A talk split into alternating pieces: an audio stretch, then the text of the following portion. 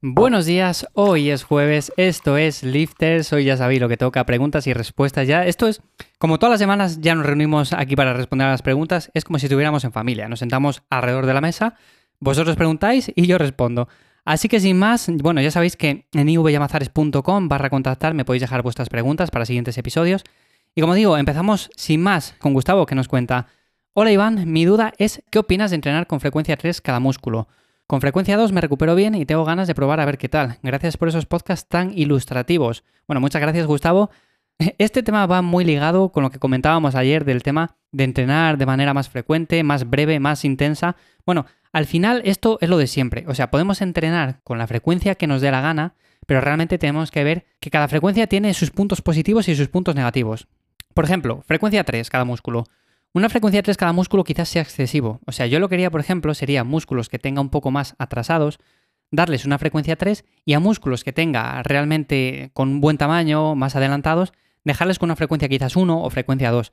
Pero darle frecuencia 3 a todo como tal, entonces claro, tendrías que hacer una división en la cual ya no tuvieras en cuenta la estructura semanal de 7 días, sino más bien, por ejemplo, hacer una estructura de 6 días en los cuales vas entrenando, por ejemplo, el día 1 empujes, día 2 tirones, día 3 pierna, descansamos uno o dos días, volvemos a entrenar otra vez el torso. Claro, aquí depende mucho de cada uno. Frecuencia 3 como tal, muchas veces siempre pensamos en lo de una semana tiene 7 días, una frecuencia 3, claro, esto al final se traduce en que tenemos que entrenar más de una vez al día. Si lo estructuramos así, si pensamos en la estructura semanal de 7 días, como digo.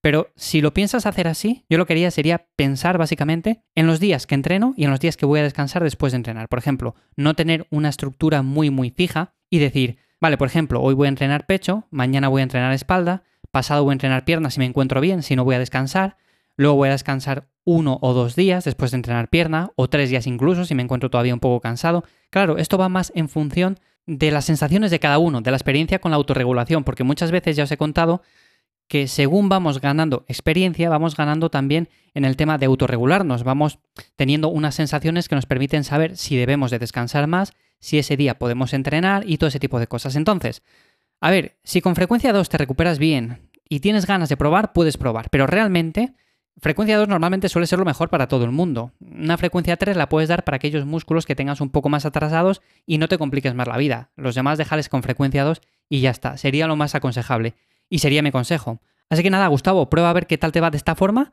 y ya nos contarás. Nos vamos ahora con Marcos, que nos dice, muy buenas Iván, me encanta el contenido que compartes, muchas gracias Marcos. Mi duda es si crees que el peso muerto rumano es bueno para trabajar la espalda. Últimamente lo veo en muchos vídeos y es un ejercicio que me gusta bastante. A ver, el ejercicio como tal sí que trabaja también la espalda, porque trabaja los erectores espinales y también trabaja lo que son el conjunto de los dorsales, pero no es un ejercicio de espalda como tal. ¿Qué quiero decir con esto? Que podemos incluirlo un día de espalda, vale, sí que se podría hacer, pero normalmente lo que yo lo incluiría es en un día de pierna que estuviéramos enfocados en el trabajo de femoral. Claro, aquí si tu objetivo es dar más énfasis a la espalda, lo que puedes hacer es centrarte mucho en un entrenamiento de espalda con ejercicios dedicados o exclusivamente para eso, y luego, por ejemplo, también el día de pierna meter peso muerto, que siempre vas a trabajar de una manera indirecta todos estos músculos. Es como, por ejemplo, con una sentadilla. Eh, vas a trabajar también los erectores espinales, lo que es el abdomen, lo que son todos los conjuntos de músculos estabilizadores. Pues eso lo vas a trabajar. Con unas dominadas también vas a trabajar el abdomen, aunque parezca imposible, pero sí, trabajas el abdomen. Por lo tanto, en ese sentido, no es un ejercicio como tal para la espalda, pero sí que lo puedes incluir o sí que puedes pensar que puedes también hacer este ejercicio y puedes sacar beneficio de cara a trabajar la espalda. Pero nada, no te centres en él como eso. O sea, simplemente métele en un día de pierna y ya está. Yo no lo metería en un día en el cual trabajemos esa zona. Sería mi consejo personal, básicamente porque es un ejercicio que no tiene ningún sentido. O según yo lo veo, si tu objetivo es ganar masa muscular, meterle el día de espalda y, por ejemplo, el día de pierna que nos centremos en femoral, ¿qué metes? O sea, por ejemplo, una sentadilla simplemente o metes un peso muerto tradicional, no sé, no lo veo. Así que en ese sentido yo lo haría de esa forma. Marcos, ya nos contarás tú también a ver qué tal te va con el peso muerto urbano. Y nos vamos ahora con Verónica, que nos cuenta, hola Iván, te lanzo una pregunta a ver si me puedes sacar de la duda. A ver, a ver. Llevo un tiempo entrenando, pero parece que no progreso. Mi objetivo es perder algo de grasa y tonificar, vaya. Esto me suena ya, ¿eh? ¿Qué idea me puedes dar acerca de esto? Entreno tres días a la semana, algo de pesas, spinning y carrera. Vale. El tema de perder algo de grasa y tonificar. Lo de tonificar ya sabemos todo lo que es, porque lo he contado en varias ocasiones. O sea, tonificar es simplemente ganar algo de músculo, perder algo de grasa y ya está. Ahí está la tonificación. ¿Qué idea te puedo dar acerca de todo esto? Bueno, pues que quizás te deberías de centrar más en el trabajo de pesas y dejar un poco el cardio de lado. ¿Por qué digo esto? Porque normalmente siempre pensamos que haciendo más cardio vamos a perder más grasa, vamos a tonificar mejor y evidentemente esto no va a ser así. Normalmente lo que suele pasar es que tenemos muy poca masa muscular, tenemos quizás un porcentaje de grasa demasiado alto, o aunque no sea demasiado alto, pero tenemos un porcentaje de grasa que no permite vernos los músculos definidos.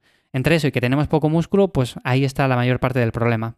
Así que, en ese sentido, lo que yo haría es simplemente céntrate en ganar masa muscular, no le tengas miedo a las pesas, realmente no te vas a poner grandísima. Si entrenas de forma natural, o sea, vas a conseguir un cuerpo estético, un cuerpo tonificado, si quieres llamarlo así, bueno, pues lo llamamos así, pero realmente es lo que interesa. Luego lo puedes complementar pues con estas clases de spinning, eh, con hacer alguna carrera, con salir a hacer algo de cardio, siempre se puede complementar. Pero lo importante sería en este sentido eso, ganar un poco de músculo. Y luego incluso algo importante que muchas veces también pasamos por alto es el tema de la alimentación. Claro, para perder algo de grasa necesitaremos un déficit, o por lo menos si estamos empezando, controlar la comida que comemos. No digo pesarla, pero en un principio sí que es importante saber o controlar bien las cantidades, porque muchas veces decimos, vale, una cucharada de aceite, y claro, una cucharada de aceite, dependiendo de cómo sea la cuchara en sí, pueden ser 10 gramos, pueden ser 20 o pueden ser 5. Entonces, claro, depende mucho al final y el tema de las calorías ahí cuenta bastante. Pero bueno, esto es otro tema aparte, ya lo hablaremos en otro episodio, así que muchas gracias Verónica. Y nos vamos ahora con Jonathan, que nos cuenta, Buenos días Iván, acabo de empezar a montar mi gimnasio en casa con tu guía, pero no sé aún con cuánto peso hacerme en discos. Igual pienso que está bien y luego me quedo corto. ¿Qué me recomiendas? Bueno, a ver, realmente depende si estamos empezando o no. Si estamos empezando, yo te aconsejo hacerte con, yo que sé, 100 kilos más o menos y ya está. No te hace falta nada más. Y luego según vayas viendo, pues vas adquiriendo más peso y ya está. ¿Por qué digo esto? Porque yo empecé así. O sea, yo empecé comprando pesas que yo que sé, serían más o menos unos 90 kilos, 100 kilos y luego, según fui avanzando, según veía que me acercaba a ese tope, pues fui cogiendo más discos. No desde un principio me hice con 200 y pico kilos porque no tenía ningún sentido, o sea, no iba a meter eso en casa porque no sabía ni siquiera si iba a llegar a mover ese peso. Luego, claro, según vas viendo que vas avanzando y demás, pues nada, compras más discos y ya está. Si los discos van a estar ahí, no les van a agotar. Así que yo te recomendaría eso, más o menos 100 kilos. Si estás empezando sobre todo a entrenar, por ahí estaría. Lo que pasa que, claro, me dices que estás empezando a montar tu gimnasio en casa, pero no sé si realmente es que estás empezando a entrenar también o venías de entrenar en un gimnasio.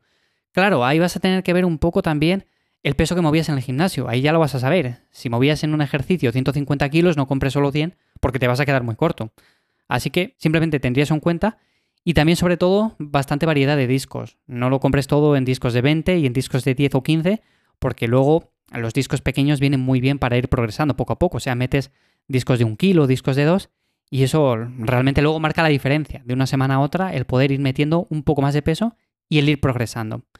Así que muchas gracias Jonathan por tu pregunta y nos vamos por último con Noemí que nos cuenta, muy buenas Iván, actualmente entreno en casa TRX, bandas y ejercicios corporales. Veo que hablas mucho de progresar a lo largo de las semanas, pero no sé por dónde tirar. Mover cada vez más peso con estos ejercicios es complicado y no sé cómo se podría hacer.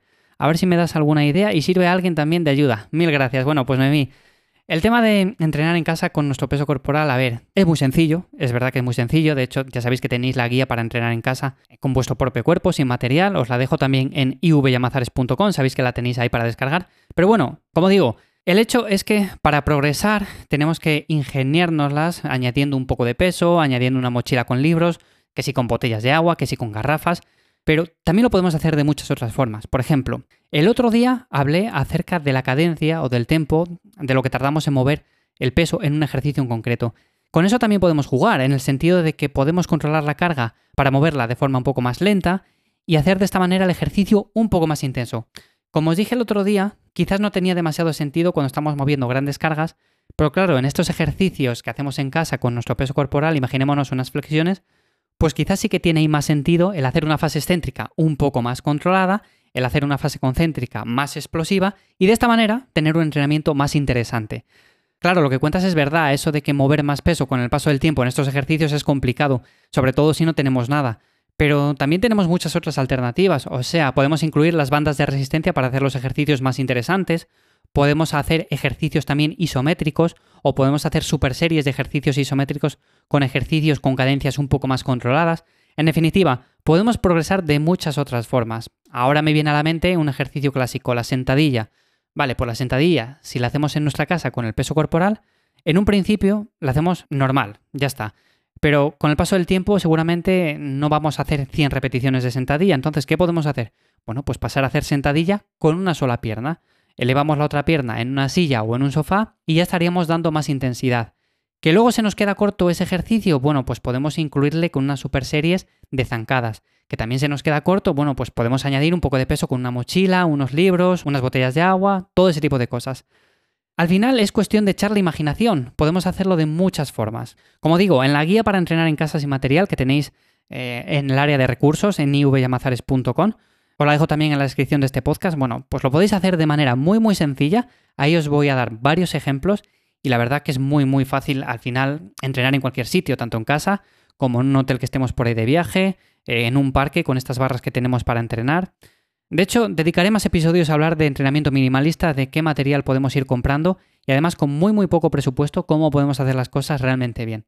Así que Noemí, espero que esta respuesta te sea de ayuda, como le sea de ayuda también a todas las personas que se estén preguntando cómo hacer esto en casa. Y sin más, nos escuchamos ya el lunes de nuevo aquí en Lifters. Muchísimas gracias por estar ahí una semana más. Espero que estos episodios os sean entretenidos, aprendáis, eh, saquéis más provecho a vuestros entrenamientos. Así que sin más, muchísimas gracias por las valoraciones positivas que me estáis dejando cada día y nos escuchamos de nuevo, como digo, el lunes.